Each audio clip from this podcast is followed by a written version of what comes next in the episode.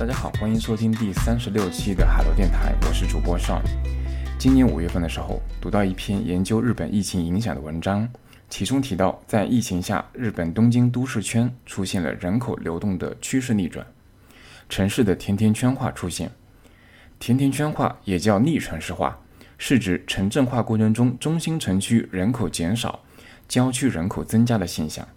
二零二零年疫情爆发后。日本人口流动趋势相比历史再次逆转。二零一九年，东京都人口流入八万二千九百八十二人，二零二零年骤降至三万一千一百二十五人，二零二一年更是骤降至五千四百三十三人。而这种人口流动逆转中，东京圈卫星城市成为首选，因为办公的主要形式变为远程办公。但卫星城仍可以保持一定低频的线下通勤。根据历史的经验，东亚国家中，日本的模式对中国是相对比较有借鉴意义的。比如和东京都市圈比较相似的长三角城市群，我推测在未来的大的城市群中，部分远程加上部分线下通勤的模式，可能逐渐会多起来。六月份的时候。我读到一篇长文，是野谈前采访一名国内的远程工作的朋友，再次让远程工作这个话题冒出来。刚好我也有杭州的朋友同时尝试过远程和自由职业的工作形式，所以我决定录制这期节目，聊聊大家在实践中的一些经验。不过由于录制过程中设备原因，导致我的录音有一部分质量较差，所以采用了腾讯会议的录音来代替。这个会导致音质较差，且会造成主播前后声音不一致，还请大家谅解。好的，那么下面请听节目的正文部分。一期的话由我和李三两个人来主持。呃，李三跟大家打一下招呼。啊，大家好，我是李三。啊，三好久好久没来一起做节目了。啊，对对对，有一段时间了。对这期节目的话是这样的，就是前段时间的时候，嗯，我在网上有看到一篇文章，是一篇那个野谈前的访谈，他采访了一位一位嘉宾，嗯，主要谈的是远程工作相关的一些内容。那篇文章比较长，然后我当时看的时候觉得启发挺多的。嗯，国内因为疫情的关系啊，就是断断续续会尝试过一些远程的呃形式，但是其实长期的远程。国外公司那种远程，其实可能尝试的还不太多。那那篇文章当中的被采访的嘉宾 W 就分享了他自己去，就是所有 full time 的时间用远程工作方式的呃比较多的一些感受。对我当时看完之后，就我就把那个文章也分享给了那个图拉顶。对，图拉顶是我杭州的一个朋友。分享之后，其实我们彼此之间都非常有共鸣。对，所以后来我们就决定说，那要不那个邀请那个呃 W 过来一起录制一期节目。对，所以今天我们这期节目邀请了两位嘉宾，那个要不那个图拉顶先介绍一下自己。好的，呃，Hello，大家好，嗯，我叫图拉顶，很高兴参加这个播客节目。我已经做了六年的就是自由职业者，然后在。做自由职业之前，其实也尝试过远程工作，可能也是国内比较早的第一批做过远程工作的人嘛。今天就希望分享一些我关于远程工作和自由职业的一些经验和体会吧。好，就这样吧。嗯，好的。那我们也呃另外邀请到了就是野谈前当中访问的那个嘉宾小雨，那那个小雨可以介绍一下自己。大家好，我是小雨，呃，我是做测试有四年的时间，然后在这个过程当中，我也进行了很多关于自我的一些探索，啊，包括之前啊也谈钱上面发表的一些理财啊，还有生活的一些观点，我都有在看。远程呢，算是嗯比较好的去实现了我一个工作与生活上的一个平衡，所以。嗯，来给大家分享一下，就是我远程之后的一些改变。嗯，一开始我先分享一下我自己对于远程工作的一些小的体会吧。嗯，我在过去的三个月时间吧，大概在三月份到六月份的时间，其实我一直在上海。大家应该也知道，就是在三月份以来的话，上海这边经历了一次比较严峻的疫情的影响。可以说，所有人吧，就几乎百分之九十以上的呃公司里面的人员，其实都需要在家去办公。那其实让很多人就被迫去体验到了一次 full time 的远程。对我在这个过程中的话，我们公司也是呃整个两个月的时间都处于一个远程工作的一个状态。对我自己的感受是觉得，跟在公司里面工作就是它的计划性变得稍差了一点。虽然我们公司不需要打卡，但是你还是需要有一个时间表的概念。但是其实，在家里的话，我是做产品的，我们这个部门呢，其实它不会有所谓的晨会啊，对，所以其实这个时间是完全自己去掌控什么时候开始工作的，对，所以在这个方面，我觉得需要就是有一些自觉性，比如自己要求自己可能大概什么时间去开始，对我自己感觉是对于每个人对自己的这种管理的要求，其实是要更高一点。特别是我被封控在上海的那个家里的时候，大部分时间是不能出门的，就连你住的房子都不能出去。那这个时候，其实，呃，怎么去在这个同一个空间工作生活，怎么去调节自己的情绪这方面，我觉得还是有一些困扰。就是过往来说，没有尝试过这种形式的话，会有一些些可能需要自我调节的。对，因为。有有一些人可能在工作中比较在意这种仪式感的时候，他就会整个的一个嗯状态会比较紊乱。当你下班的那个时间点，你可能也不能很好的把自己从那个状态中拔出来，对，因为你还是在那个空间嘛，还是在那个房间里。嗯，对，这个是我觉得我自己在疫情期间的一些体会。呃，我觉得那个要不三儿你可以说一下，呃，因为我记得你是在二一年，对吧？二一年的时候你在伦敦那块其实。也有也比较长一段时间的被迫在家远程工作的一个经历。对，其实从疫情开始，啊，二零二零年三月份第一次封城之后，就很长一段时间是远程工作。当时是因为封城之后大家都不能去办公室嘛，然后就是前一周还在办公室上班，下一周 就是就完全。在家，所以当时还相当于是整个公司都是一个非常艰难的适应的状态吧。然后我觉得，嗯，确实你刚才说的比较大的问题就是工作和生活，呃，不是很好平衡，不是很好分开的一个一个事情，尤其是刚刚开始做远程工作，嗯嗯，尤其是像我家里。就非常小，并没有一个空间说拿出来做书房，然后就是专门拿来办公的空间，所以可能你的生活空间和你的工作空间都是在一个地方，呃，上班下班没有一个明显的感觉。这样的话，其实对于呃上班的工作状态和下班的休息状态都不是非常的好。我觉得理想情况下是。呃，应该有一个专门的家里专门的空间是拿来工作的，就是比如说一个写字台是工作的写字台，那就是你到了那个地方或者到了那个房间，就相当于是你上班了，嗯，然后你下班以后你就离开那个空间之后，你就呃就相当于一个下班的状态，你就不在那个地方，嗯，然后就会有一个比较好的分割。对，嗯，人为对于这个地点做一个区隔。对，然后或者有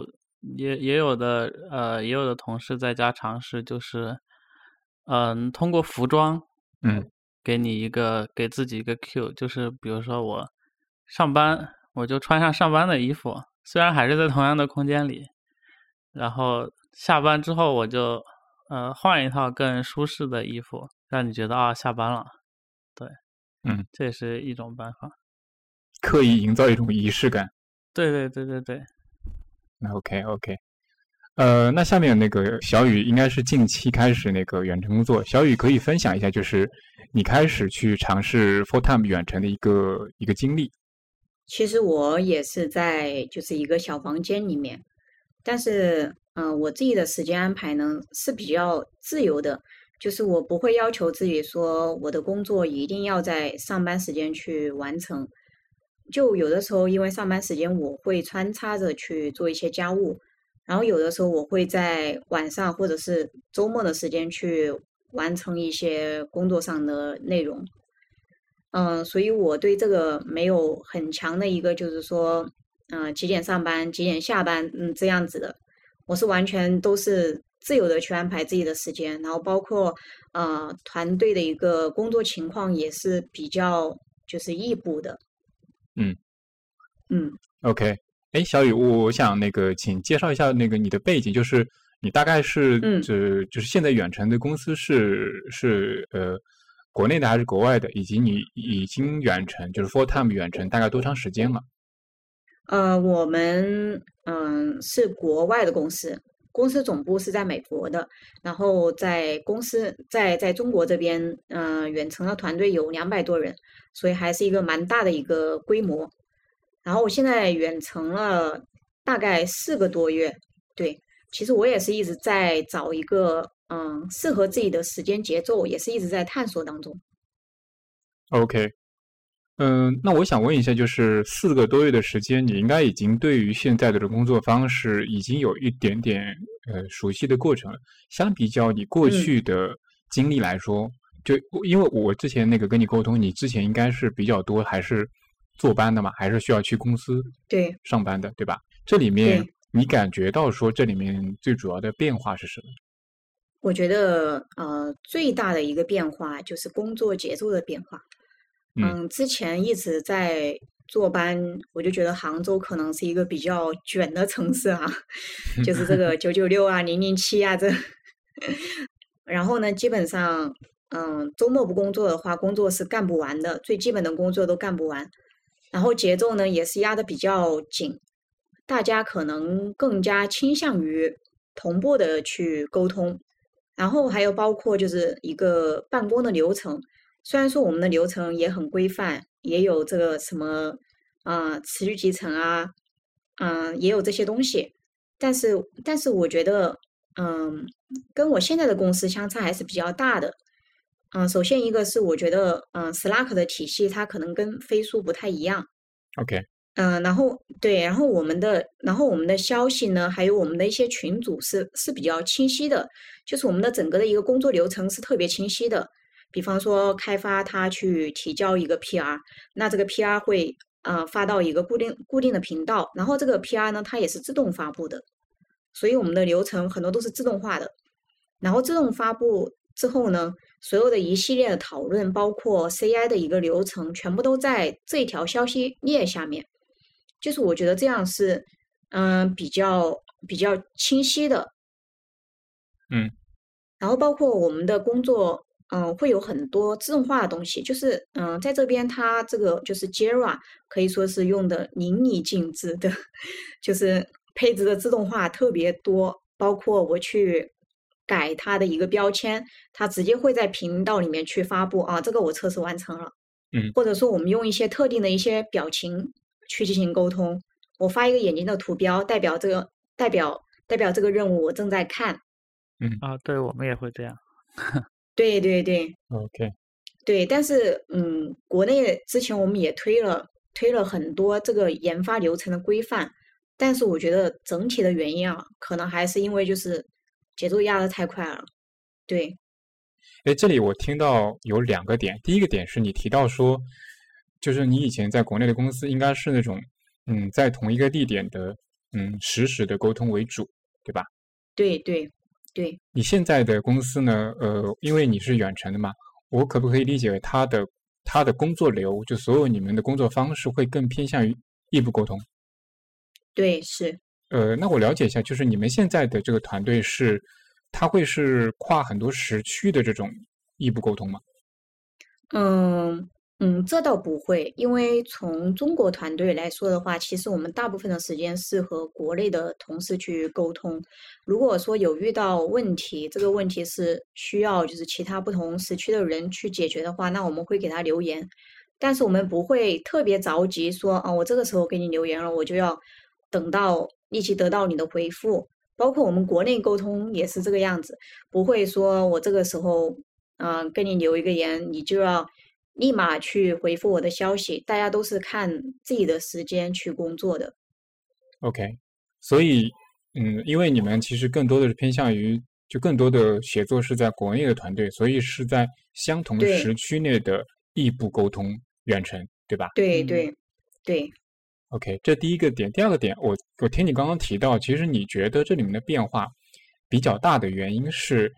呃，国内的公司跟国外的公司的这种工作方式和节奏的差异带来的变化，其实对你感受是更大的，对吧？对，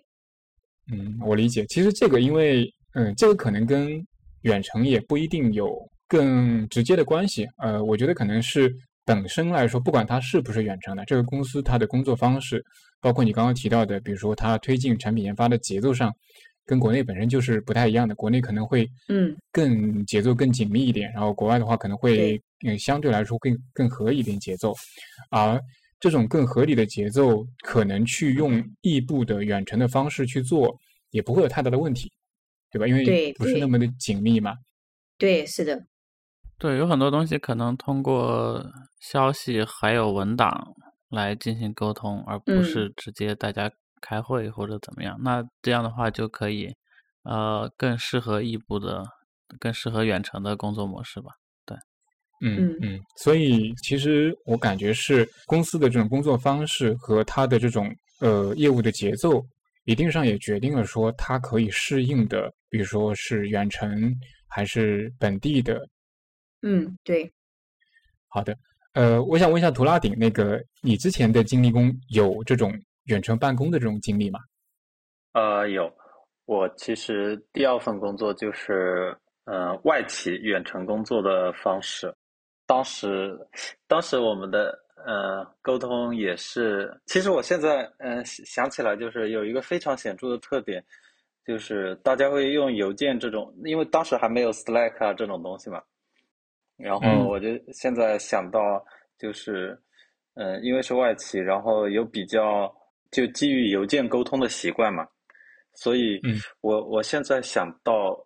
嗯、能不能很好的适应远程工作，呃，或者说，嗯、发展成这种模式，跟这整个团队有没有习惯用邮件沟通，应该有很大的联系，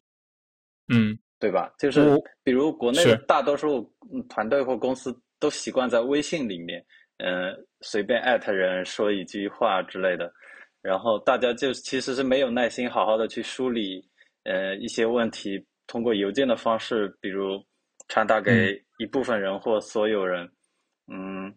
就是在这种环境下就很难，就是啊，在这种工作留下，或者说基于微信的工作留下，就很难转换成远程工作嗯的那嗯。种异步沟通的模式，对吧？对。我自己呃，在国内经历过的公司当中，会发现大多数还是以 IM 沟通为主，就是基本上都会有一个 IM 工具，不管是什么工具啊，微信啊、钉钉啊，或者说是飞书啊，呃，邮件呢，嗯，大部分公司也会有，稍微大一点的，但是邮件，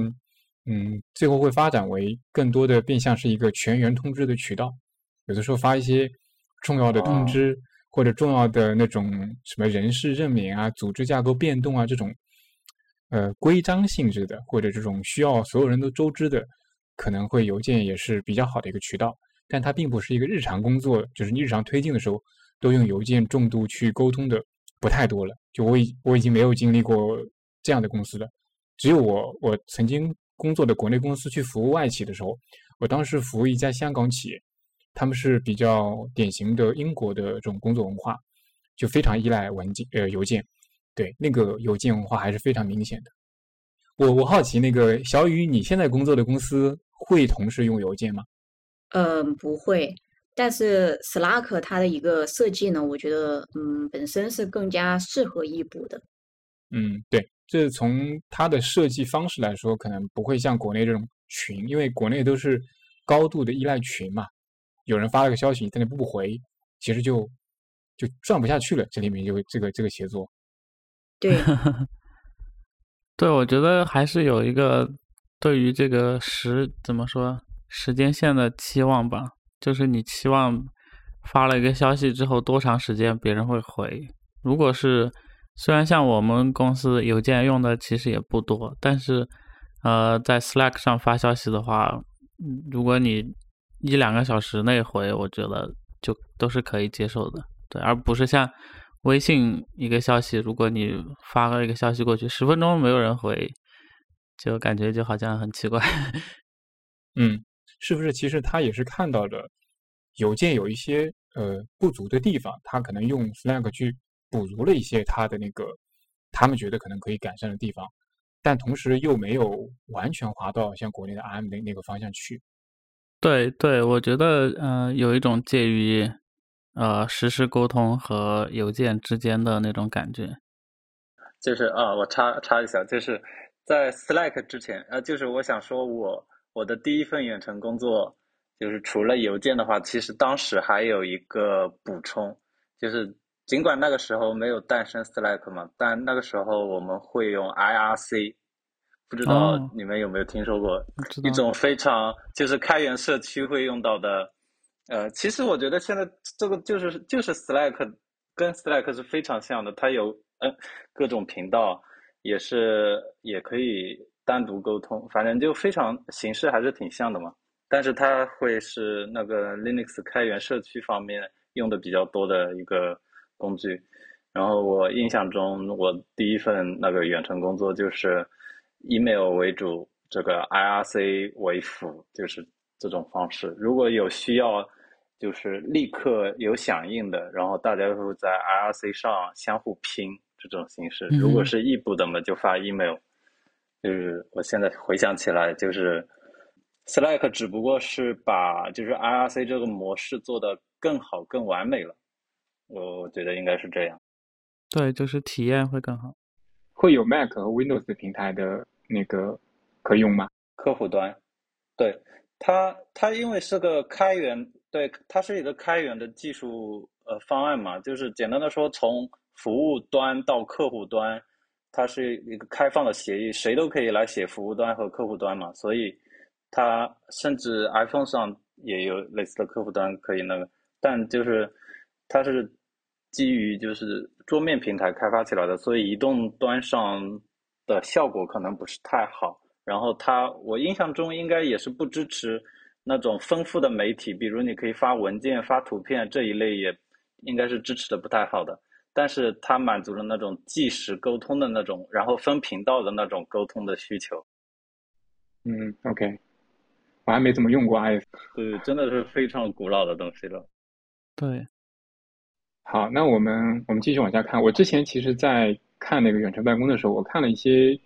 呃文章，对于远程办公的分类啊，它大概有几个分类。比如说我们刚刚提到的，呃，可能一个团队中很多人是在在大多数人在办公室办公，但是也提供了在家办公的选项。这个我相信可能国内近一两年应该已经有比较多的体会了，因为疫情的关系，很多人可能比如说小区被封控了，那可能就要在家办公。但大多数人可能小区没有出现疫情的话，他还是去飞往办公室。然后还有一个是叫同时区的远程。就是刚刚那个小雨提到的，呃，可能他们的团队主要的协作的团队是在中国，他们在同一个时区，但是他们的形式协作形式更多的是异步。对这个，我们刚刚也提到了。另外有两个，一个是跨时区的远程，呃，可能就是成员分布在全球各地，然后在不同的时区。呃，这个我有一个例子，就是。我在上海的时候有一个合租的室友，他的这个室友他所在的一家公司是美国的一家公司，是做一家的芯片设计的工具的一家公司。他们的呃员工就是分布在全球各地，他在几乎所有大洲吧都有他们的呃分子公司，然后大家的工作都不是面向本地的，就比如说他在中国的团队，他去做的工作，他不一定是在面向中国的客户，他面向全球各地的。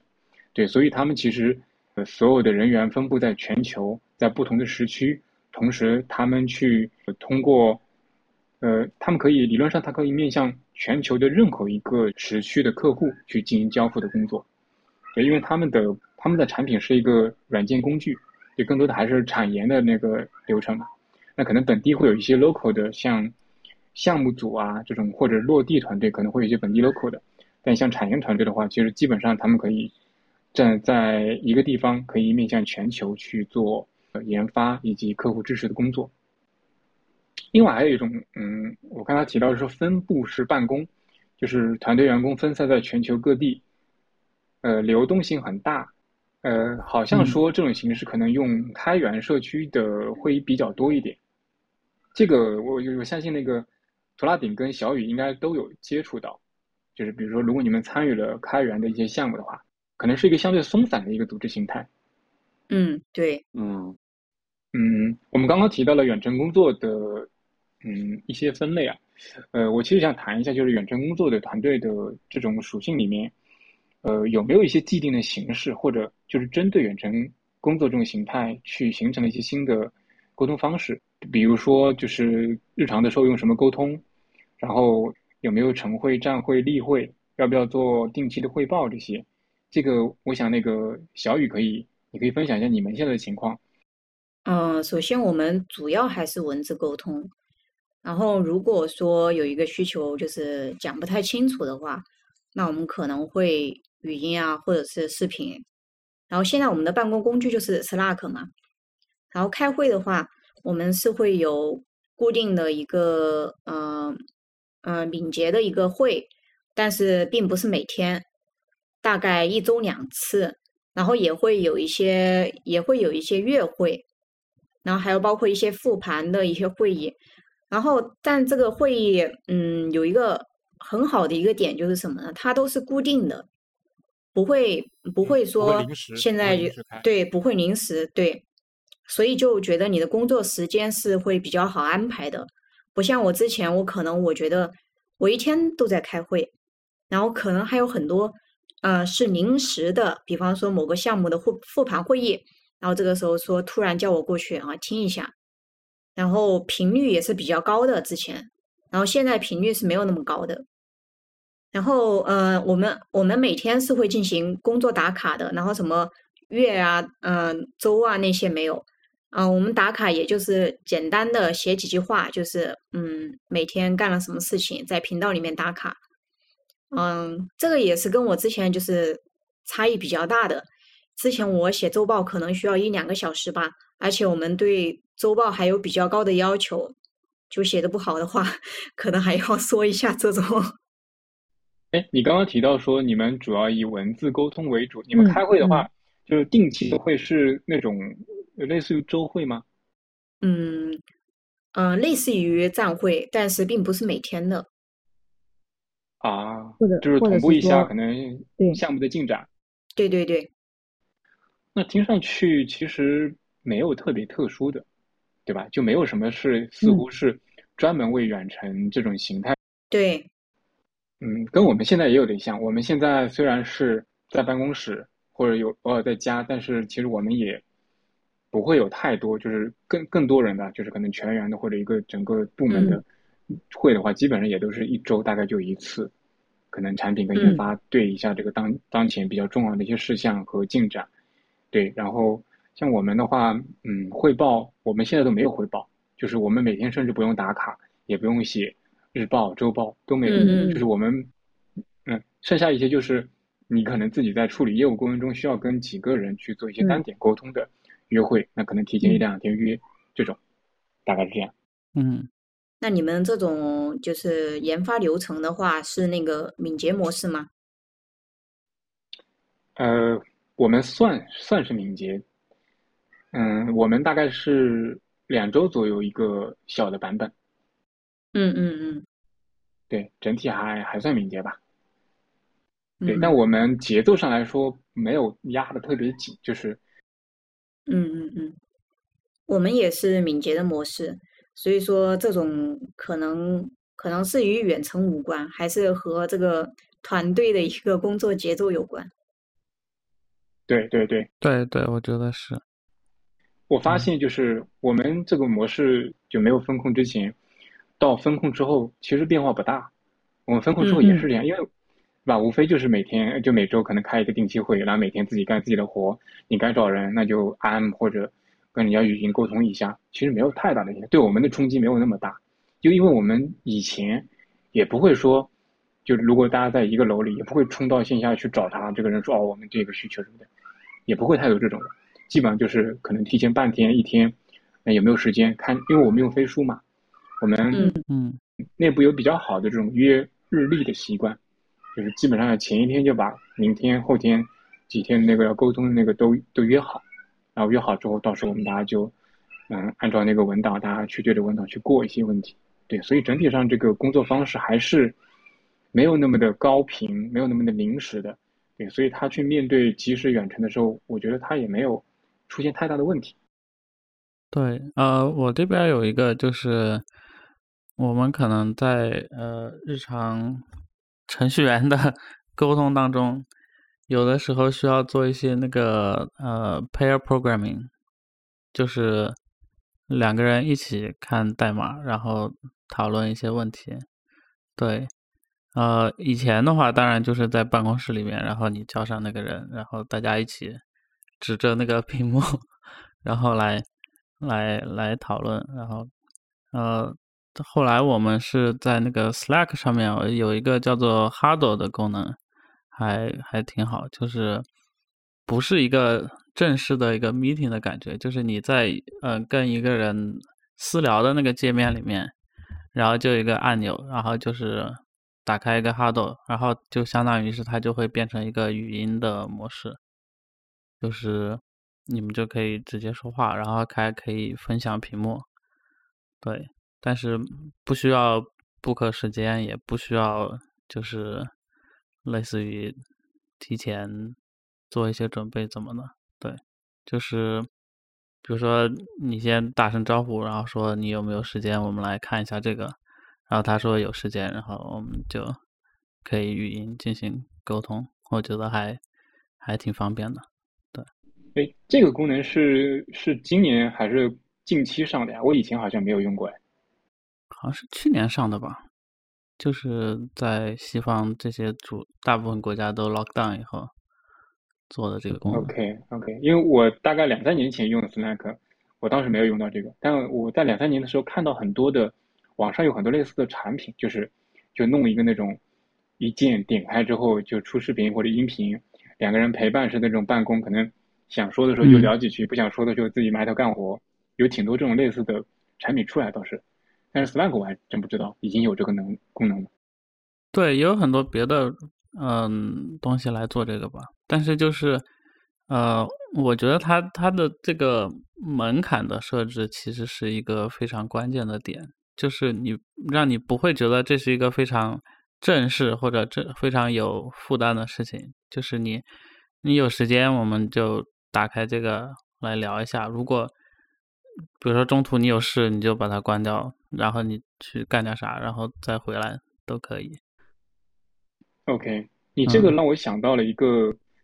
我前段时间在一个社群里面用到的一个工具，叫 Voice 点，呃呃，忘记名字叫什么了。它是一个线上虚拟办公室，就他们做的这个产品啊，就它会提供一个线上的一个类似于一个办公室或者一个咖啡馆这样的一个空间，就里面是可以就是布置它的那个陈设的，然后这里面会有位置啊，对，嗯，就是它也是 to B 的，就是你公司也可以买，然后呢，就是正常大家去比如说正常工作的时候呢，大家就 log in 进去之后，比如说这个里面有十个人，你 log in 的状态就属于你是在线，对吧？就是进入这。但这时候其实你正常你该干嘛就干嘛，也不影响啥，别人也听不到你看不到你。但是你可以在里面，比如说你需要的时候，你可以拉起一个人进一个房间，比如说他有个虚拟的会议室，两个人你拉他进房间，嗯，你们在会议室里面就会共享屏幕、共享音频，甚至共享视频，大家就可以去讨论问题。嗯，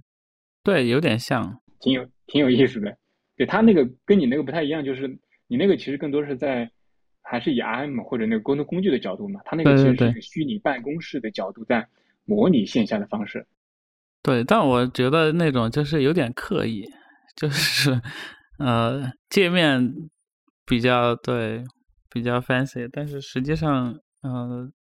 功能没有太大差别。你还是干的那些事情，只是有一个模拟的会议室，可以走来走去。对对对，是的，是的。哎，那个，呃，我其实因为知道我那个三儿，你比较关注像欧美等地对于远程工作这块的一些那个动态嘛，而且其实你也也经历比较久，就你可以呃介绍一下，就你观察到的，比如说欧洲啊、北美地区啊，对于远程工作现在的一些大公司啊、小公司啊，他们的态度是怎么样的？我觉得其实整个态度都有一些呃从前到后的变化。就是首先疫情开始，然后大家突然都是所有人都是被迫远程办公，然后各个公司都是呃就是进入某种 恐慌的模式，然后 来想各种办法让大家能够在家办公，然后调整流程啊之类的。然后像我们公司当时就是，呃，突然大家都回家了嘛，然后一个是会议上面会有一些调整，最开始大家都用 Zoom，然后又发现 Zoom 嗯不太符合公司政策，然后最后大家又转到 Teams 上，然后怎么怎么样，然后呃。就相当于是，嗯，当时是属于一个公司被迫适应的一个状态，然后后来就是很多公司开始怎么说拥抱远程办公，嗯，呃，让大家觉得远程办公是一个非常可以接受的事情，尤其是像当时硅谷的很多公司都是说我们可以永远的远程工作，但是呃，其实嗯。应该大概二一年的时候，大家就发现远程工作其实有很多没有解决的问题。呃，我觉得，嗯，比较大的一个问题就是说，嗯，那个公司人和人之间关系的一个问题，就是你和你其实，嗯，大家和同事的沟通中间，呃，除了工作业务上的内容。其实很多时候有一些社交上的需求，就是说你你知道这个人是个怎么样的人，然后他的生活是怎么样的，然后他的是一个什么样的生活状态。嗯，这个不光是为了大家一个这个感情上的交流，很多时候也会是，比如说公司同事之间，你可以观察到别人的工作状态和生活状态，对整个工作。的那个团队的士气是有影响的，然后还有就是对于一个 manager 来说，嗯，他如果观察到他的下属，比如说有不对劲的情况，那这个不对劲有可能不是工作上的原因，有可能比如说是家庭的问题，或者说是嗯，就是状态不好，或者甚至是个人的那个呃健康上的问题。那如果比如说在一个办公室里面。你可能就比较容易看出来这个问题，然后你就可以提前进行一些沟通。但是远程其实很多时候就没有这方面的，就是就很难。哪怕你们是长时间的、长时间的都在工作交流，但是可能他生活当中的一些问题，你你很难发现，对吧？嗯，我同意，同意。啊，对对，然后所以就是这些问题都是可以解决，但是是。呃，怎么说呢？就这个模式其实是在探索当中的吧，对。然后，所以后后来很多公司就会觉得，完全永久的远程办公可能不是一个最好的方案。所以后来其实发展成说，是不是他们用一种部分时间远程、部分时间在办公室结合的方式，是吧？对，就是嗯，对。还有一个问题就是说，呃。虽然说远程办公，大家听起来是一个大家都很随意，或者大家都很嗯自己能够自己安排自自由的一个方式，但是其实会造成一些呃对于不同员工不公平的情况，比如说呃嗯哪怕是同样等级的员工，他的家庭背景可能是不一样的，对吧？有的同事可能你让他远程办公，他家里面有个大 house，然后他随便搞到搞一个书房出来，他就可以很舒服的在家里面，然后这个天气好还可以出去在家里花园溜一溜。但是另外一个员工可能是在一个合租房里面有四个别的室友，然后只能在窝在自己几平方米的一个小房间里工作，然后连个可能连个像样的。嗯，写字台都没有。那那那，其实你说啊，大家都远程办公，然后那可能，嗯，你最后的产出的效率就不一样。但是其实可能并并不是工作以内的一个原因啊。嗯嗯，对这一点我补充一下，就是我非常同意，我自己也有，嗯，公司也有这样的一个经历，就是其实公司提供一个合适的场地，比如这个场地里面包括不错的办公的桌、空调、稳定的网络，对吧？包括餐饮啊等等，其实是有助于提升工作的体验跟效率的。我在上海的公司里面有一个同事，嗯，他应该是他的他自己住的家，他不在上海。他在外地的，然后他应该是在上海，呃，公司附近租了一个小的房子，然后跟你说的情况很类似，他可能是为了你省钱吧，就是地方比较小，嗯，然后他那个房间里可能就一个呃床，再加上一个小的茶几，就可能他自己放放东西啊，吃吃东西什么的，他放不下大的书桌，所以在在封控期间居家办公的时候，觉得他很痛苦，他想去公司，因为他在家里办不好。都没有地方，他甚至得把电脑放在桌，就是床上才能才能办公。但你一天都在这样办公是不行的，肯定吃不消。对，肯定是长期就会出问题。后来他就他就在那个上海稍微好转之后，他就马上申请那个回去了，他就马上回到了那个外地的家里，在家里远程办公。对你还有一点，你刚刚提到第一点，我觉得我也很有感受，就是其实公司呃呃同事之间。去做一些在公司里面的一些非正式的沟通，对吧？就是比如说大家一起在中午吃个饭，一起这么闲聊聊，或者在那个吃完饭之后出去散散步，或者喝杯咖啡，这些东西其实它不一定能够直接促进工作，但是它可以很好的培养同事之间的感情。就是他有的时候我觉得会更容易让你跟同事之间成为呃成为。如果说你两个人可能性格啊或者各方面有契合的，是容易成为朋友的。而如果说你们能够结成这种朋友的关系，呃，大多数情况，他可能对于工作的推进是有帮助的，就互相之间会更容易包容跟体谅对方。对对对，我觉得这种信任感还是很重要的。就是比如说你，嗯，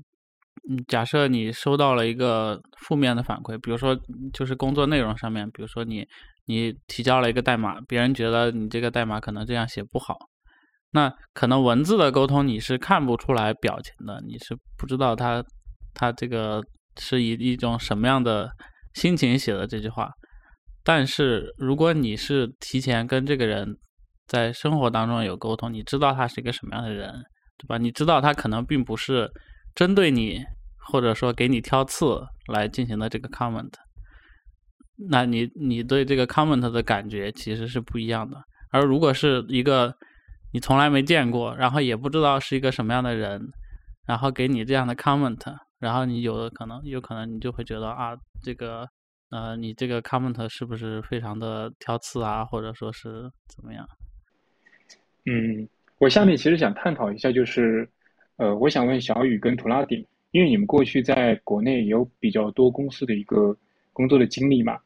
呃，我不知道你们了不了解，就是现在国内的很多公司，他们对于远程工作的一个接受的态度是怎么样的？国内的公司，他们现在对于远程工作，就是 full time 的远程，不是说那种就偶尔因为疫情的被动远程。这个，嗯，从我上家公司来说的话，我没有了解过，但是我觉得他这种，嗯，同就是需要及时回复消息，然后同步的这种工作状态的话，是比较难去远程的。嗯。嗯，图拉顶呢？我身边的例子的话，嗯，比如我有一些朋友的公司，他们嗯招人啊，这这些还是会倾向于，比如把远程工作作为一项福利，嗯，来向就是大家呃，来向就是可能是 IT 方面的人吧，程序员方面的人人作为就进行招聘的，感觉蛮普遍的，但。但其实我不了解，就是真正比如就招到就是招到合适的人，并且合适这个岗位这种情况，就是就是简单的说，就是招聘前作为条件是很普遍，我见到了很多。但是有没有招到合适的人，以及就是在这个过程中也是比较愉快和合适呢？这个我就没有就是跟进了。OK OK，嗯。但但我觉得这个，嗯，这个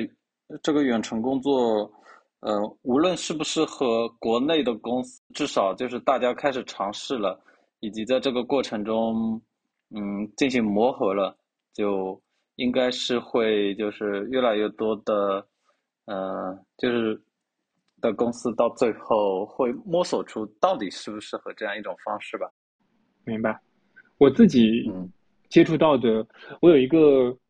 呃正面的例子，就是比较接受远程工作的一个例子，就是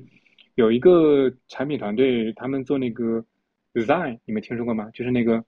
Z I N E，就是一个移动端的一个文字编辑的一个软件。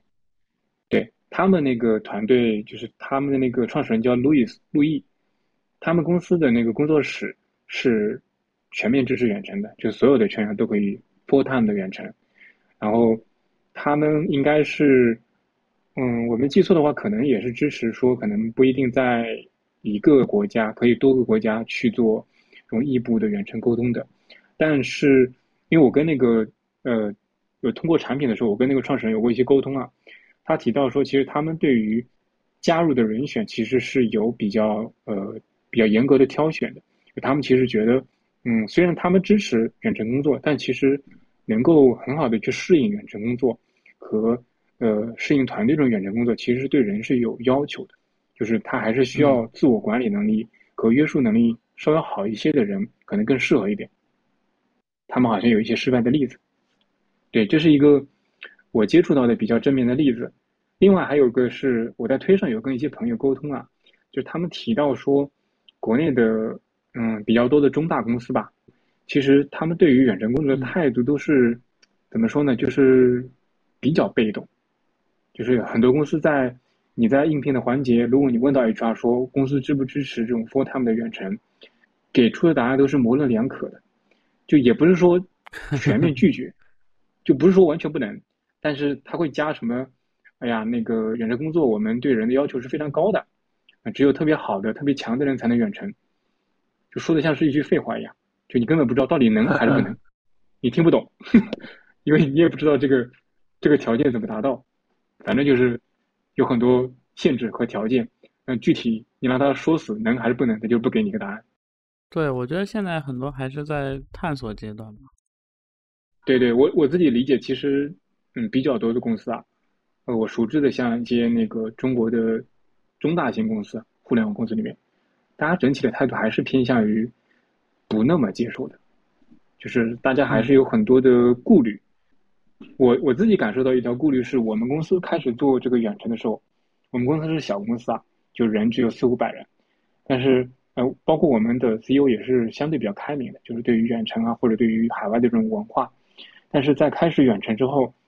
嗯，我们以前是完全没有这种打卡和这种日报的机制的，但是开始远程之后。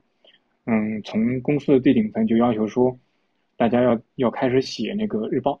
就是说简单写一下你每天干了什么，就这是一个主要的变化。就我可以理解，其实他们还是担忧的，就是担忧说，所有人都远程之后，是不是有那么一部分人，就是会摸鱼，就是会不好好工作，就是你必须得管着他，不然他可能就会浪费工资资源，就是用工作时间去去随意随意干自己的事情或者玩儿。我觉得是对领导层会有一种不安全感，就是他也觉得啊，我看不到你们，然后就是我没有办法信任这些人真的是在干活。我觉得这个是一个比较普遍的现象吧，就尤其是呃，就像伊朗马斯克，就是其实我觉得他也是那种，就是觉得。呃，希望看到这个所有人都在办公室里面认真工作的样子，然后觉得自己作为一个领导特别的开心。嗯，但是有一个奇特的发展，就是我们在大概这么运行一个月之后啊，就是大家嗯，就是不约而同的不再提日报这件事情，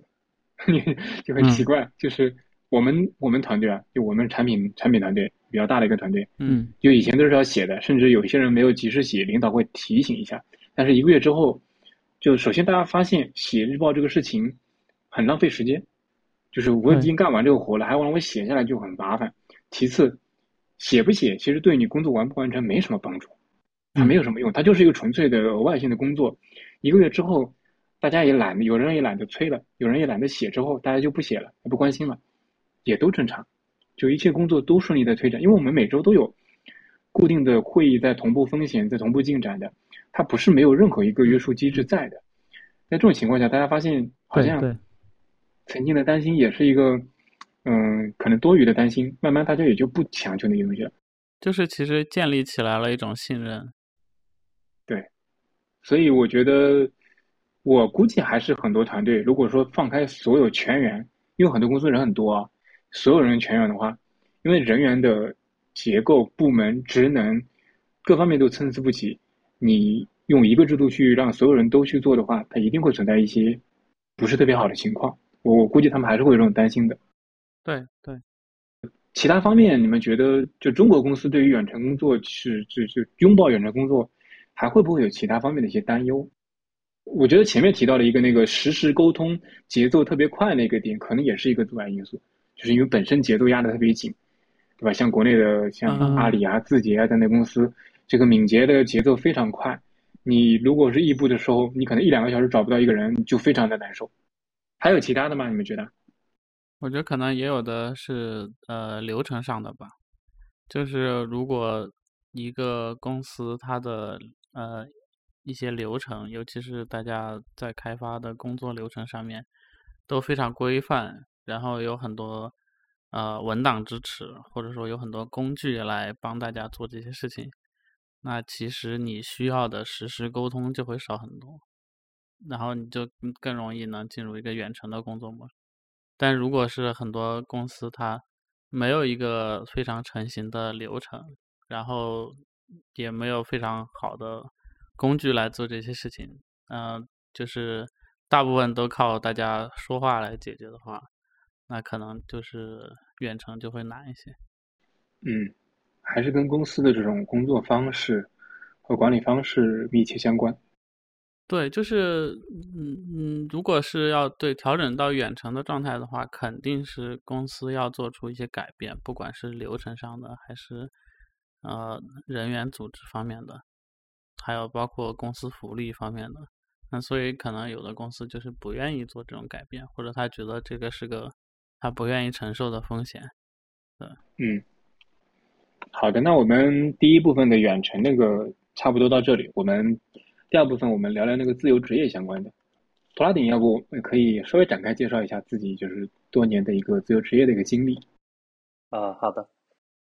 嗯，是这样的，我我上一份工，我我的上一份工作是二零一六年九月份了，到现在为止。差不多已经快六年的自由职业经历了，嗯，严格来说，这六年其实是，嗯，比较比较混乱的状态。混乱是指，嗯，这六年并不是每年都是，呃，一一个状态，而是可以说是经历了三种不一样的状态吧。比如头几年，嗯，头几年我可能是做那种外包为主。然后中间有两年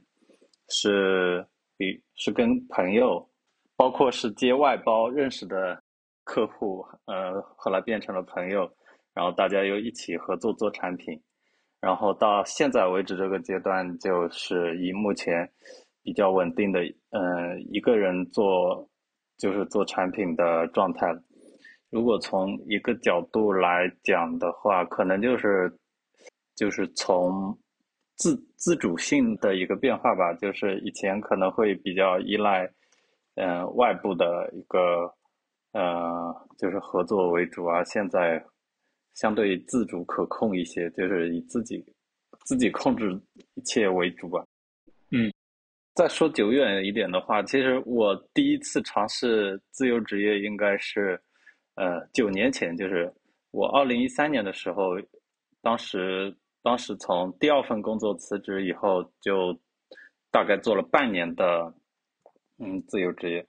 嗯，相当嗯就是自己独立开发产品，然后自己独立去卖的一个过程。但是当时只坚持了半年，就就又回去工作了。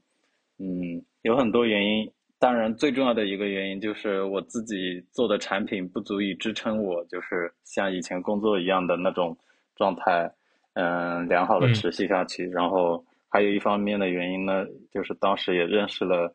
嗯，新的，嗯，新的朋友，新的公司，就让我去做我当时可能还比较感兴趣的 iOS 开发的工作，然后就，反正就结束了第一段自由职业独立开发的过程。然后，嗯，这次这次应该是，嗯，我前面说了，第一段自由职业的经历是只坚持了半年嘛，然后这次坚持了六年，算是应该说是一直坚持到现在为止。然后我相信，应该未来的几年还会是这个状态，以及会是这个状态的更好的一个版本，差不多是这样的。OK，我听你刚刚说，其实你自由职业早期尝试过一段时间，后来又放弃了，然后同时又开始，呃，比较长一段时间的一个尝试，而且这几年的状态，你提到是其实有是有个波动的，对吧？对，就经历过至少三种嘛，就从做做外包为主，到合作做产品为主，到目前自己独立做产品，大概是这样三个明显的阶段。这个波动的过程当中，嗯，你觉得可能对你，嗯，影响比较大的因素，就你刚刚提到第一点，第一段的时候，其实你提到了说，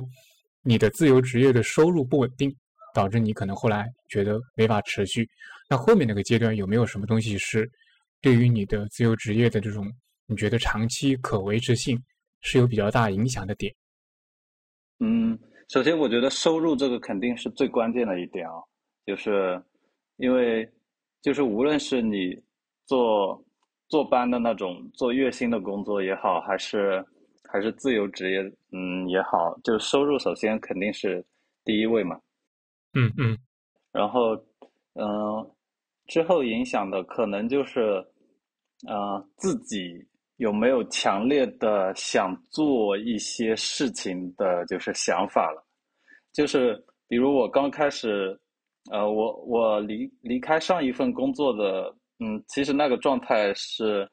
呃，不太好的，就是是什么样一个状态？就是说我严重的不喜欢我当前的这份工作，然后，嗯，所以我是本着先退出这份工作，再找出路的方式出来的，所以，嗯，上一份工作退出来以后呢，自己因为也没有明确想好要去做什么嘛，所以就比较比较混乱的状态，就是。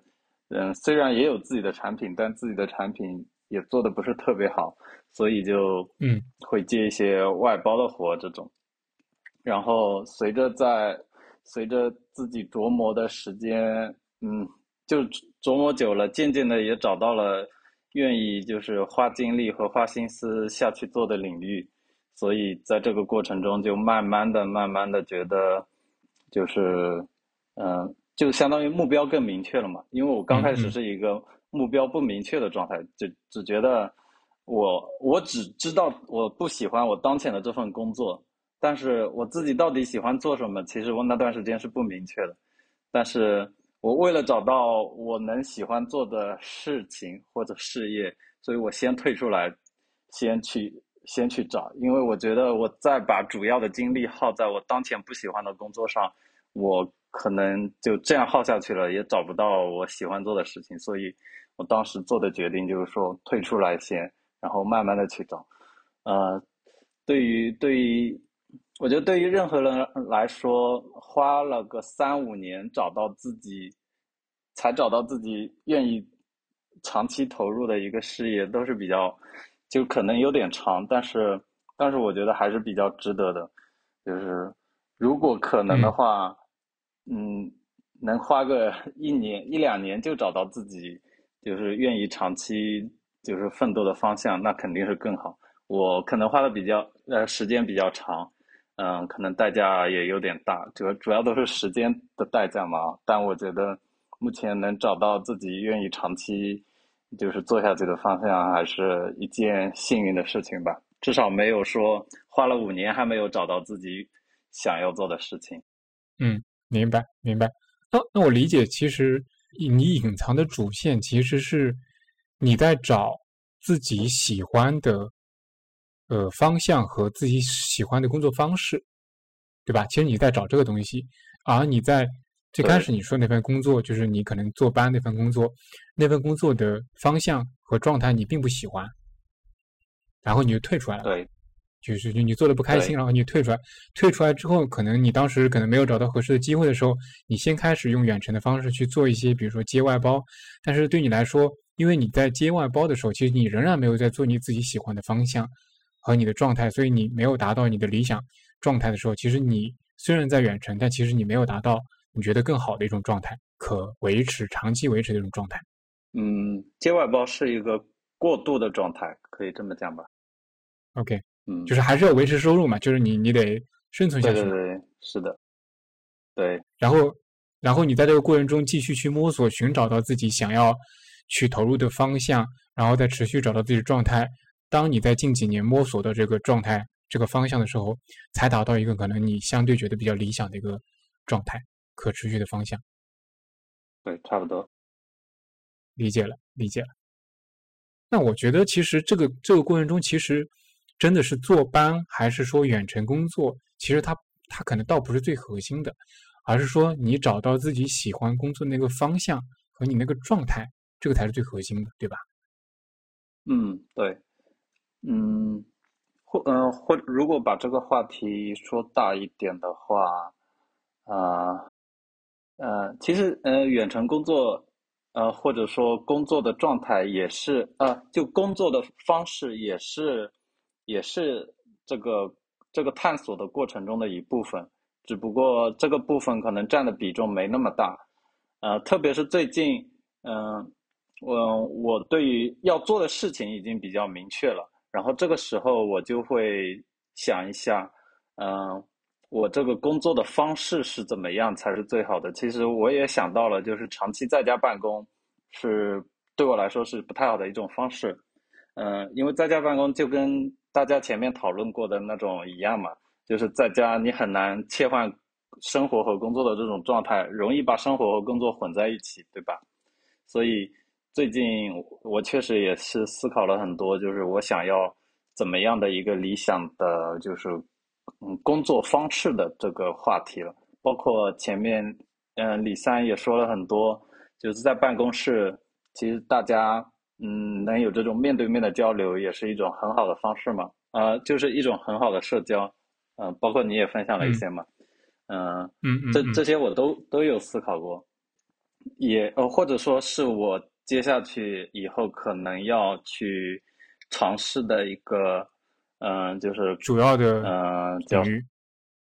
嗯，不知道怎呃不知道怎么说这个阶段吧。就简单的说，我现在是还现在是。一个人的自由职业的状态嘛，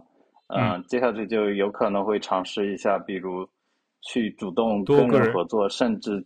去主动去招募一些可以协作的小伙伴，甚至只是兼职的那种也行，就就能改变我当前就是一个人工作的状态嘛。这样就是对我来说是一个，然后在这个过程中，我也会比如去用，嗯，大家可以远程协作，甚至可以。嗯，线下面对面也经常沟通的这种方式，去作为作为一种条件，或者作为一种吸引人的方式，去嗯接触各种各样可能的嗯人吧，就是嗯嗯，明白，就是你已经开始尝试探索下一个阶段的形态，工作的形态。对对对，我已经我可能已经解决了第一阶段，就是说要做要做什么的这个嗯目标上。接下去的第二阶段就可能是如何用更好的工作方式，或者说写作方式去把这件事情做得更好、更完美，或者说推得更远之类的。那你这个探索的契机是什么？就是你为什么在你一个人状态的时候，你觉得你需要再进一步去探索？是因为哪些方面让你不满意？契机的话，呃，前面已经提到一个嘛，就是目前就是工作和生活。这个很难把它就是分离开来嘛，嗯，虽然虽然我经常会去比如咖啡馆、图书馆这种地方办公，但严格来说，这些嗯这些地方还是存在着比较大的就是嗯不不确定性。比如一个最简单的例子，比如我很喜欢去一家咖啡馆，但如果稍微去晚了一点，可能就没位子，然后我就要被迫再换一个地方。这个时候就会觉得有一个固定的办公室其实是件很好的事情，就是尽管你，嗯嗯没有必要天天去坐班，但是有一个你随时想去就能去的地方，这个其实就是还是很很棒的。还有一点就是一一个人工作必然会遇到一些状况，比如。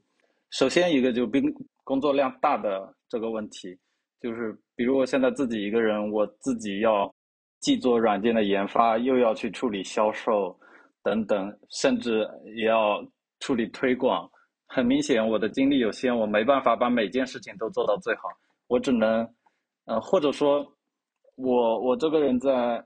我我因为程序员出身嘛，我天然会以写代码作为我的一个习惯性的动作去做。然后我就会常常忽视了一些推广啊，嗯嗯，就营销方面嘛，可以说我这方面是做的很差的。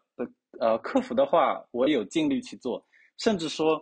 我给自己放假，我都，嗯，我我给自己放假的时候，我其实都停不了做客服的这项工作，因为客服有时候还蛮重要的。因为假如用户遇到他买了你的软件，却发现用不了的情况，这个时候还是蛮重要的。所以客服是，其实我是我每天都。必做的一件事情，我可以今天都不写代码，但是我肯定是需要回一些比较紧急的邮件之类的。就总的来说，我要做客服，要做研发，要做营销，就真的是很多事情。然后在这种情况下，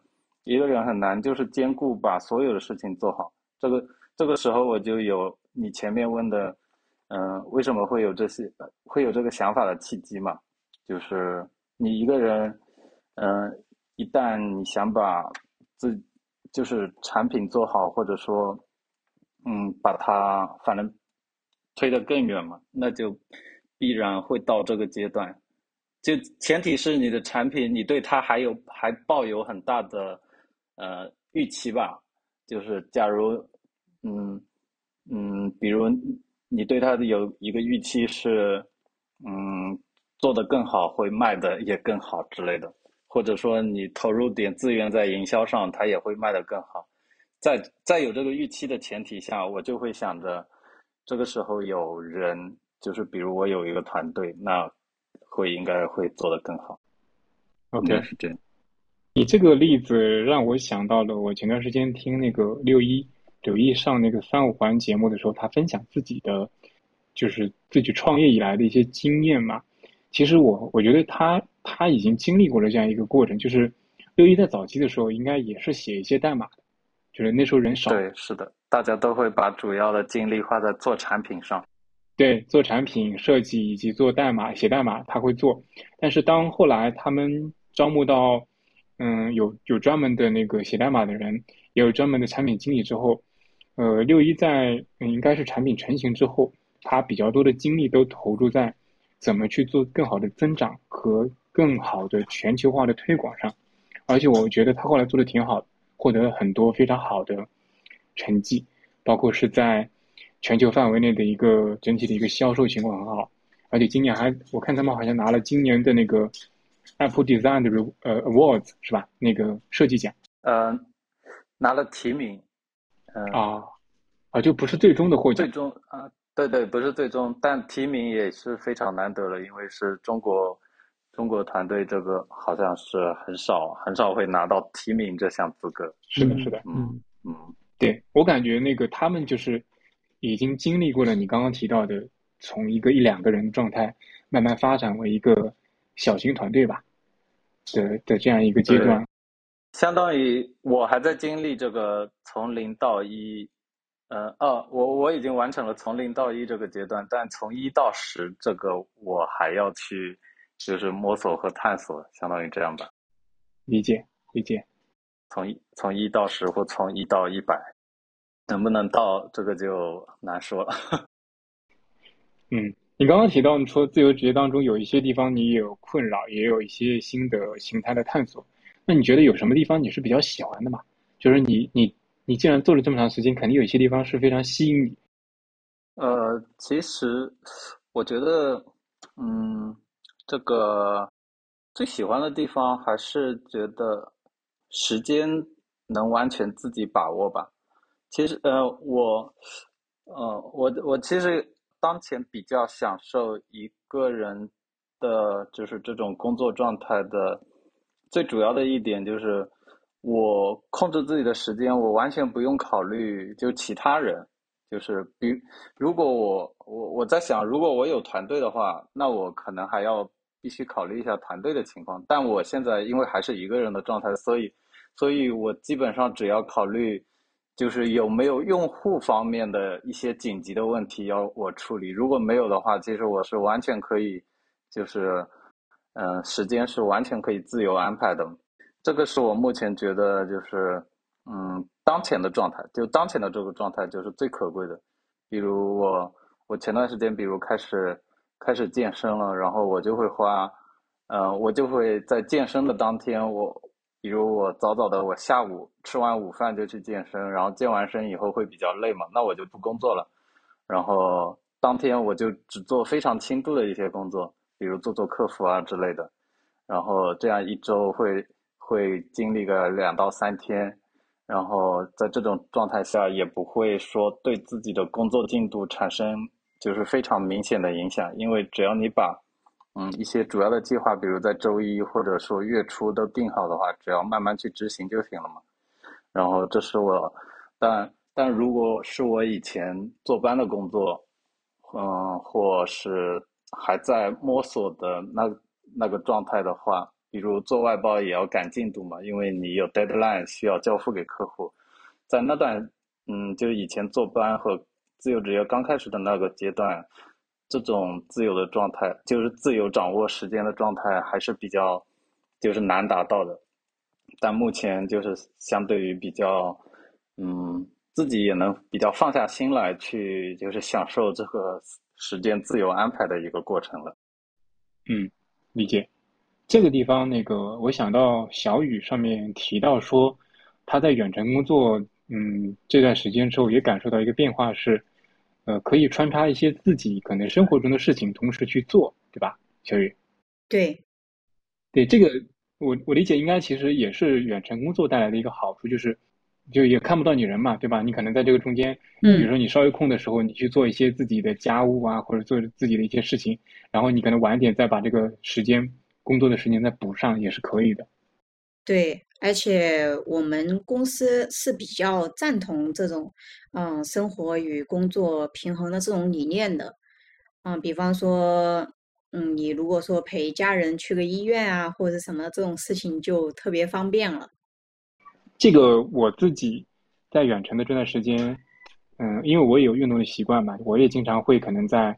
早上的时候就。呃，去运动，然后有的时候因为可能起晚了，不小心，那运动运动完之后，就是就是整个，呃，拉伸放松完加洗完澡，可能已经过了那个上班的时间，对，但是因为时间灵活嘛，那我就可能晚上下班的时候多干一会儿，把这个时间再再挪回来，其实就可以了，也是一个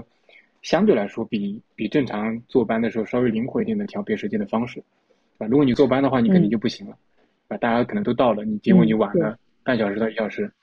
虽然没有严格的打卡，但是总归感受上不太好。嗯，对。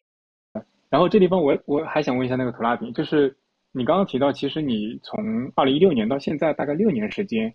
呃，你一直在做这个自由职业，你中间有经历过去回去继续坐班或者选择其他方式的一些时刻吗？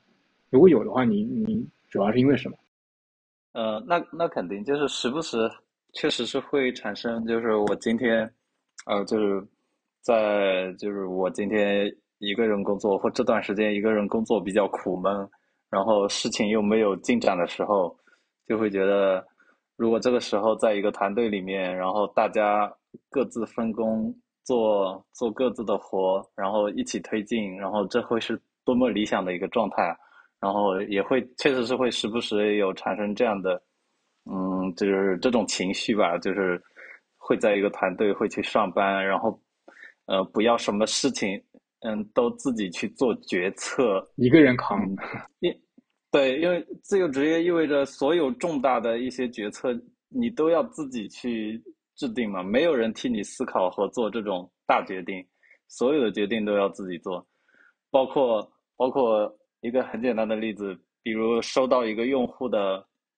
给你一个差评了，你是要骂回去呢，还是好好的 沉住沉住气去回答他呢？这个其实人人的正常反应就是，比如他骂你了，你要骂回去。但其实这件事情很很简单，就是呃，就是他影响你的情，比如这件事情影响你的情绪了，然后你你要再耐着性子去做，这个其实是一件很痛苦的事情。然后这个时候就会想，啊，我再也不想做客服的事情了。如果如果回去，呃，如果我有同事是专门做客服的或怎么样。就就会觉得就是上班的那种状态，只做自己手头的职责范围内的事情的，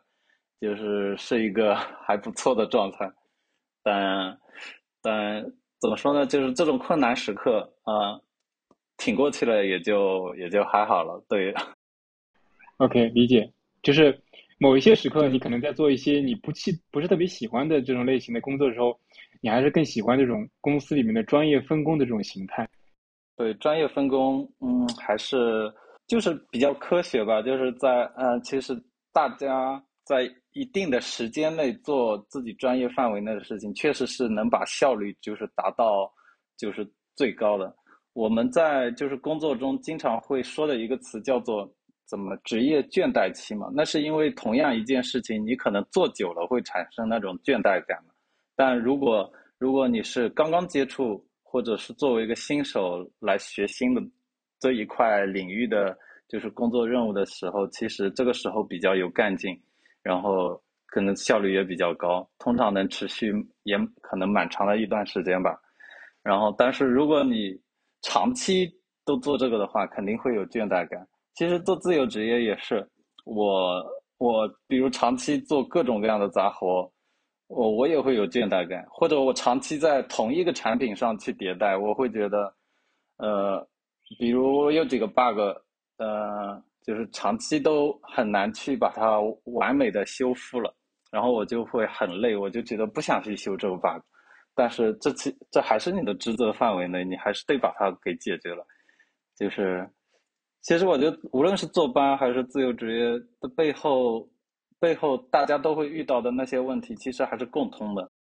无论是职职业倦怠感啊，还是遇到具体的你不愿意做的一些小事啊等等。嗯，只不过自由职业的好处就是，你你可能每个工种的事情你都会经历到。呃，就相当于你在公司部门里，你在半年的时间内都轮岗了好几个部门，都做了那几个部门的事情一样。我觉得可能是这样吧。我这里想问一下小雨啊，就是刚刚听到那个图拉饼介绍了这么多自由职业相关的，你会考虑比如说以后自己尝试自由职业这种形式吗？嗯，其实没有了解到远程的时候，我是一直想去尝试的，但是我现在觉得远程更适合我，因为当我想到自由职业这件事情的时候，我特别焦虑，而且我之前就是做了一个心理测评。然后这个心理测测评，我觉得还蛮准确的。从我的就是各个方面去评估呢，嗯，我的性格是比较趋向于稳定的生活，就是有一份稳定的收入。所以，嗯，前期啊，或者是说，嗯，即使是做了一段时间之后，嗯，收入可能忽高忽低啊，我觉得我会处于一种比较焦虑的状态。所以我比较倾向于拿固定的工资。理解，嗯，图拉顶，你就你自己的经验来说，你你会不会有就是觉得自由职业是不是它适合哪种类型的人？这个你有考虑过吗？会不会有一些人其实你可能不太适合做自由职业？呃，我觉得，嗯，小雨说的那个也蛮有道理的，就是他做了一个测评，发现自己的性格可能更适合就是拿固定收入的这个工作嘛。然后，那你你提的这个让我想到了，我觉得肯定是有一部分，肯定是指，比如适合一部分人，至少这部分人可能是想着，嗯，会有那种动机是想着自己能做点什么，而不是说去去找一份适合当前自己技能的那个工作，但是。我觉得这个适合一部分人，这个一部分人不一定是就是少部分人，就是很可能就是一大部分人都是都可能适合做这，嗯，做做自由职业的一种状态，但但这个状态并不是说，嗯，是一个固定的状态，因为，嗯，包括我也，我觉得我也不能代表就是所有的，比如自由职业群体的一种工作状态，我只能说我经历过大概三种状态，然后我经历过在家办公也外出办公的状态，但我相信还有各种各样的存在。甚至比如一边旅行一边工作的人应该也不少，嗯，所以所以我觉得，嗯嗯，自由职业肯定是适合一部分人，但这个一部分人可能就是不是少部分人。然后如果说大了的话，比如我觉得开一家店，无论是什么线下店好，网店也好，甚至你说什么运营一个公众号什么，这背后只要你不是固定坐班这个状态。就这就算是自由职业嘛，对吧？嗯，或者或者用一个更更更老的词来形容这个，其实就是个体户嘛，对吧？或者一人公司 也可以。对你个个体个体工商户或一个人的公司之类的，其实都都算在这个范围内。就简单的说，你有更大的自主权去定义你想要做的事情。当然，这个事情可能会做失败，但你因为你可以自己决定什么时候算失败了，然后立刻再做一件新的事情，就类似于这样。所以我觉得，嗯，可可以是适合很多人。嗯嗯，只要只要这个人有想法，就是想想自主的做一点事情，但自主并不意味着就是一个人。其实，因为你可以跟人合作嘛。对，可以创业。对，呃，无论是跟人合作也好，还是就是其实做接外包就是就是典型的自由职业嘛。嗯，对吧？然后只是我从接外包的这种自由职业，已经完全过渡到了就是我靠卖自己的产品为生的，就是一个自由职业的状态。嗯，之前有一个比较开玩笑式的说法，就是。大概是去年，去年不是有个叫摆摊经济嘛，然后当时我就把我的那个签名改成了我是摆摊卖 app 的，就是类似于这样嘛，就一种调侃的说法嘛。OK OK，你刚刚其实我觉得你提到那个概念，我觉得挺好，就是自由职业其实更偏向于会个体户多一点，然后这里面你可能会拥有更多的个人的呃选择权，那包括在时间上、地点上，你都可以更自由一点。但是可能就像你前面提到的，也付出一些小的代价。这个代价就是，你一个人可能要去兼顾很多工作，他就没有团队的这种专业分工。对我觉得这个可能是也有一个双面性在里面。对，那那是必然。就是我再补充一点，就是我这几年就这种状态下会产生的一个焦虑啊，我我时常会觉得，就前面你不是问到有。有没有会想去考虑上班的时刻嘛？就是我还会有产生一个时刻，就是我觉得，就是我我没有去公司上班这么久了，我会不会跟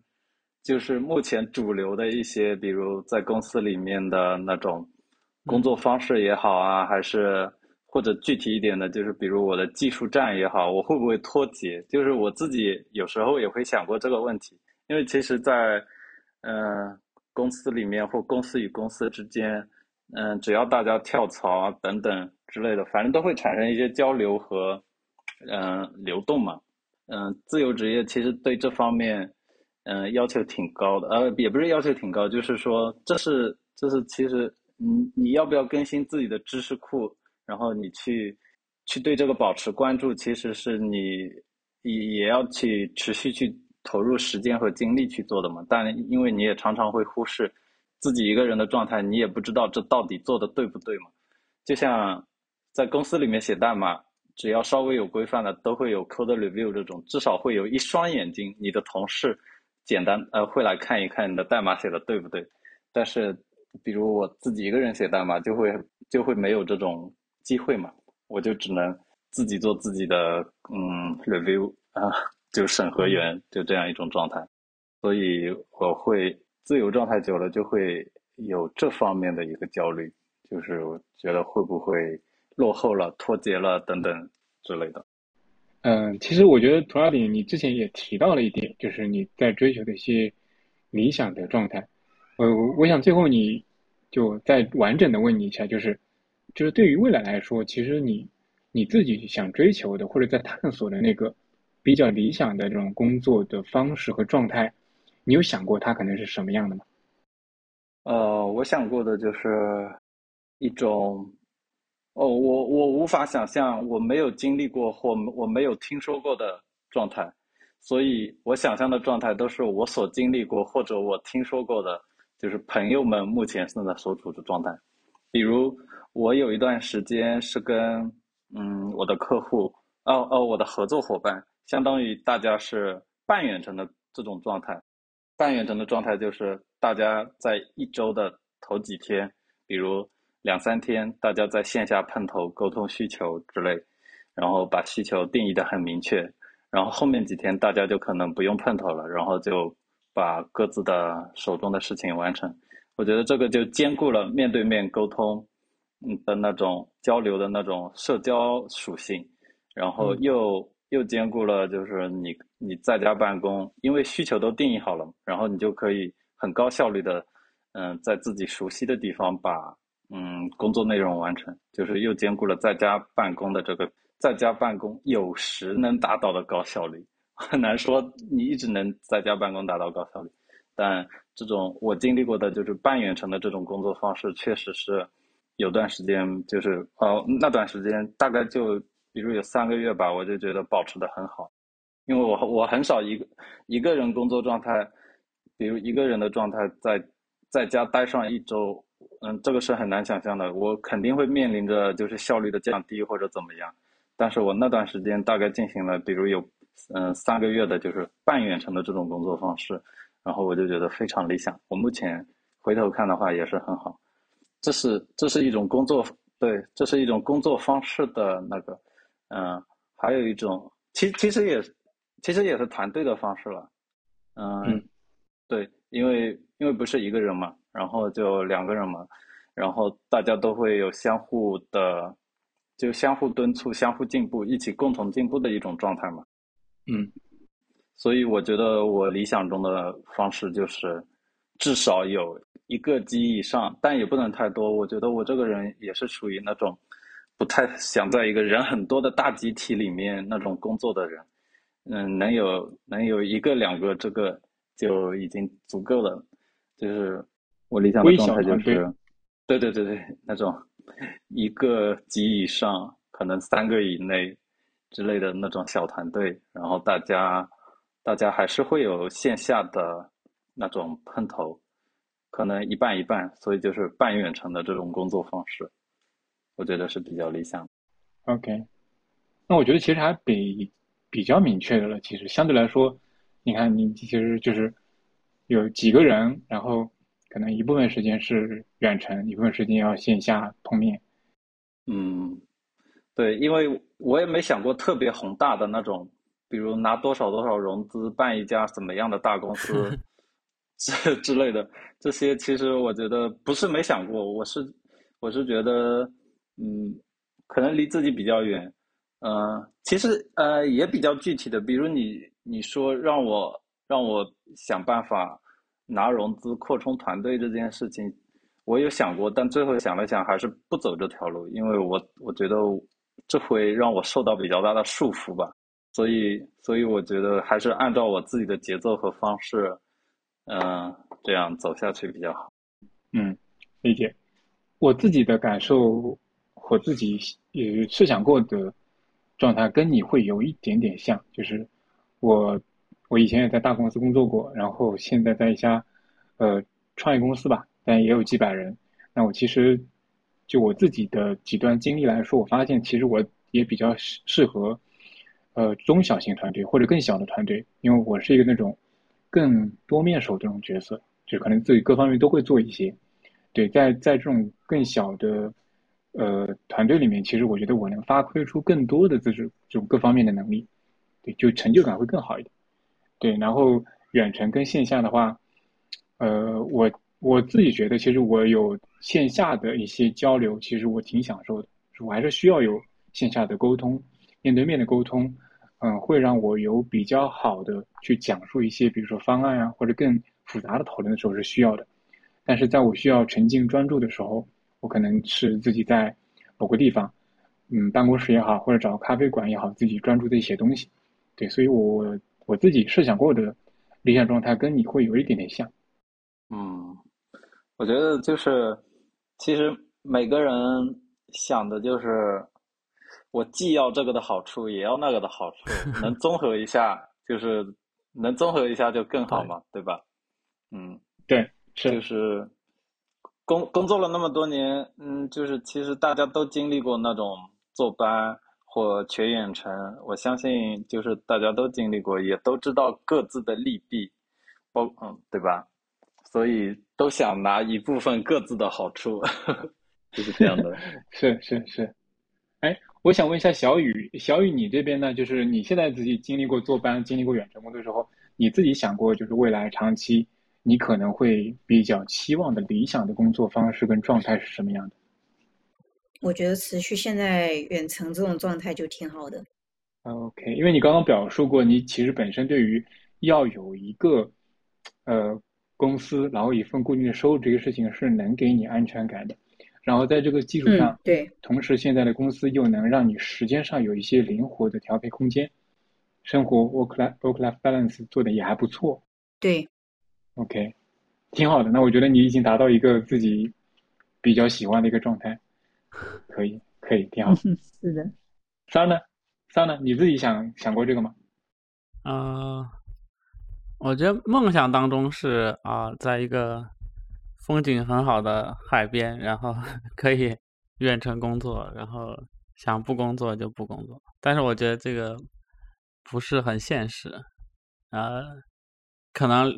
觉得这样会很好，但是如果真的进入那个环境里面，可能会反而会很焦虑。对于我我这样的人来说，对于我对我自己的了解，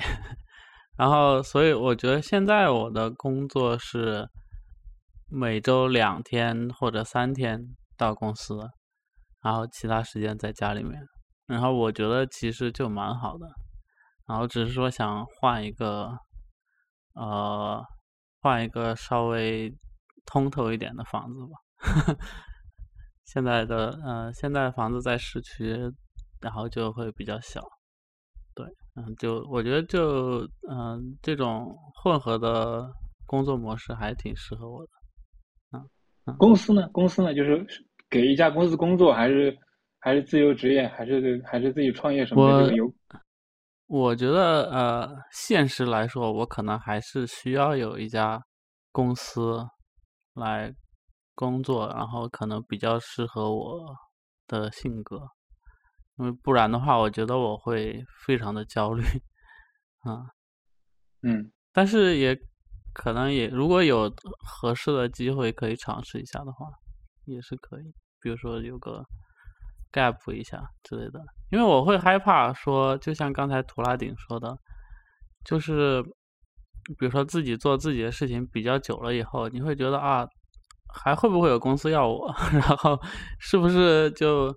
我做的这些东西跟现在市场对一个程序员的要求已经不一样了？然后会有这方面的想法。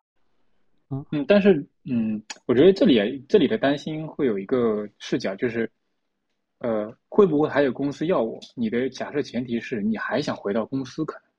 对吧？如果你不想回到公司，就是你找到一个理想的工作状态之后，其实不用有这个担忧啊。你自己创业，对，所以对吧？嗯，对，所以这个就有一部分就是自己呃焦虑的成分吧。就可就可能对于有的人来说，这不是一个问题，对吧？对，对，嗯。另外你说的那个。你的技术债是不是能够主流的跟上？我觉得，如果说你自己做的项目很不错，发展的很好，对吧？你用的技术债也许没有跟上主流的技术债，那又怎么样？无所谓啊！你你最终的目的不就是产品和服务卖得好？那技术债这个东西不是核心的吧？OK，那我觉得我们的问题差不多了，大家还有其他的想展开聊的吗？你呢？你说，你说说自己。我刚刚说过了，就是我其实自己预想过的跟图拉饼是。呃，比较相似的就是，嗯，我现在的状态是一在在一家那个中小型的创业公司嘛，嗯，我未来可能三到五年吧，我自己准备，工作方式上来说，我其实对于坐班还是说远程，其实我没有那么刻意，就哪怕他要求我坐班或者可以允许我远程，我其实都能接受，这个倒不是最核心的对我来说，但是我想尝试一下更小的团队或者自己一个人去可以去做一些项目或者做一些事情。我希望说自己能够摆脱开平台，哪怕我现在公司也不大，但它仍然是个平台嘛。就我有有一天，我希望可能尝试像六一或者嗯图拉顶他们在做的，有一个自己的产品，有一个自己的呃项目，可以自己去决定自己走向哪里。我其实很想探索一下这个，可能未来吧，可能三到五年。目前阶段，我觉得还没有完全准备好。好的，好呀，大家看还有其他的问题吗？还有你们想聊的、想问的？我我现在回想，其实我的话题可能可能更更偏向什么，有点自主创业那种想法。只不过就是大家可能会把创业这个词想得很大，但是其实其实一个人就业 也是一种创业嘛。哦，或者说或者说我这几年学到的一件事情就是说，嗯。就是以前我没有把就是自己做自由职业这件事情想得很嗯很明白，但其实只要去想着这就是一个人的创业，并且创业不是所谓的一定要是轰轰烈烈多么宏大的一件事情，那其实这样就是一个很明确的定义了。对对对，我觉得自由职业可能这里面大家都普遍担心的是这里面的安全感嘛，对吧？可能你。不管是个人的，呃，对自己的未来技能啊，各方面适不适应社会的焦虑，或者说对于你能不能有持续的收入各方面的焦虑，但是当你就是就这个过程中，你可能不断要去探索到，你刚刚说你两方面探索，第一个对于你的方向的探索，你能不能找到一个更好能匹配市场需求的方向，对吧？像刘一他们找到了一些，然后第二个是在你自己去。呃，能怎么样更好的去工作的状态中，那种那个方向，两方面都找到之后，其实你可能就不用那么焦虑了，对吧？第一个，前面一个给你收入上的长期发展的这种安全感，或一个给你自己自身状态的一个工作状态的舒适，两方面结合起来，你就会觉得，我觉得你会达到一个相对舒适的一个状态。那，嗯，如果没有其他的话，我们今天的录制就就到这里。好的，感谢各位。好的，谢谢大家收听。录制。嗯，感谢感谢各位的收听，今天我们的节目就到这里。好的，那欢迎收听这一期的海螺电台。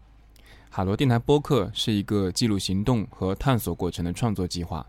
您可以在苹果播客客户端或者任何泛用型播客客户端中搜索“海螺电台”四个字进行订阅。